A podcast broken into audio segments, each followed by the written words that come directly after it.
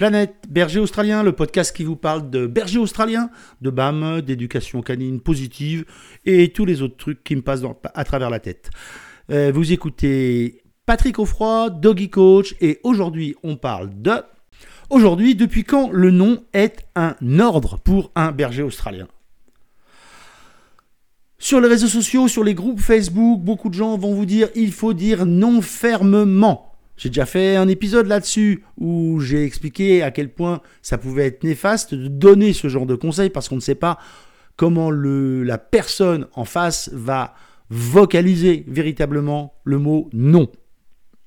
Mais si on y réfléchit deux minutes, au-delà du fait que le non est un ordre d'inaction, c'est quand même extrêmement étrange de vouloir utiliser un mot que nous utilisons dans notre communication humaine très régulièrement, et de vouloir l'imposer au chien. Nous utilisons ce mot très régulièrement.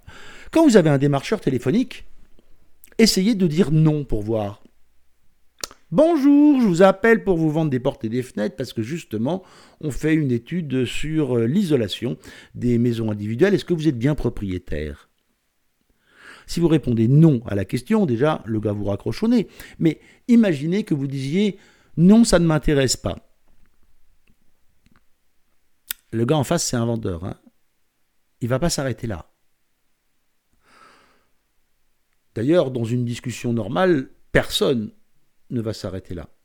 Le fait de dire non, même dans la communication humaine, est devenu difficile et n'est finalement que l'opportunité de relancer l'opportunité qu'a l'autre d'avancer des arguments pour vous convaincre du bien fondé de ce que lui il pense. Ça veut dire quoi? Ça veut dire que vous dites non. Alors évidemment, si vous raccrochez, c'est un autre sujet. Mais si vous dites seulement non, tout ce qui va passer, c'est que la personne en face va augmenter le nombre d'arguments, la force des arguments, la façon de vous les présenter. Oui, mais vous comprenez, etc., etc., etc. Alors déjà, ça prouve bien que le non tel qu'on le pratique dans la communication humaine, dans les interactions sociales qu'on peut avoir en tant qu'humain avec des humains, le non ne fonctionne pas. Alors comment c'est donc possible que, une fois qu'on a dit ça, on espère que le chien, lui, va accepter le non, qui je le rappelle est un ordre d'inaction, et qui est censé couper l'interaction? Mais c'est pas possible. Le chien, il a qu'un seul but dans la vie, un seul but dans la vie, faire ce que vous voulez qu'il fasse, être en interaction avec vous. Le nom, la plupart du temps, il va servir exactement comme avec les humains, lui offrir l'opportunité d'augmenter son comportement en fréquence ou en intensité. Le nom tel qu'on le pratique aujourd'hui voudrait dire arrête de faire ce que tu es en train de faire. Mais ça ne marche pas. La seule solution, encore une fois, c'est de se poser la question 1. Pourquoi le chien fait ça? Pourquoi je suis moi dans la situation de dire non?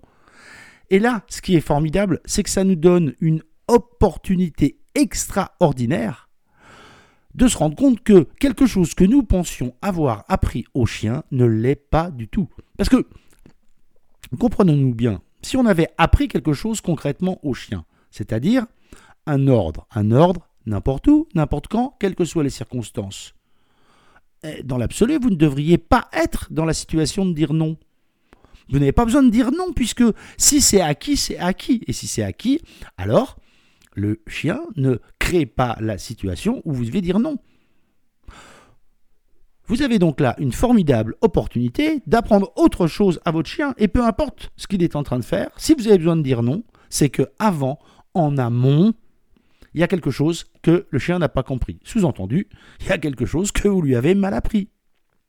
Donc, gardez à l'esprit que cette idée du non, cet ordre d'inaction est complètement contre-productif. Parce que, au contraire, tout ce que va faire le chien, c'est vouloir augmenter les arguments et souvent les solutions qu'il trouve pour faire avancer ces arguments.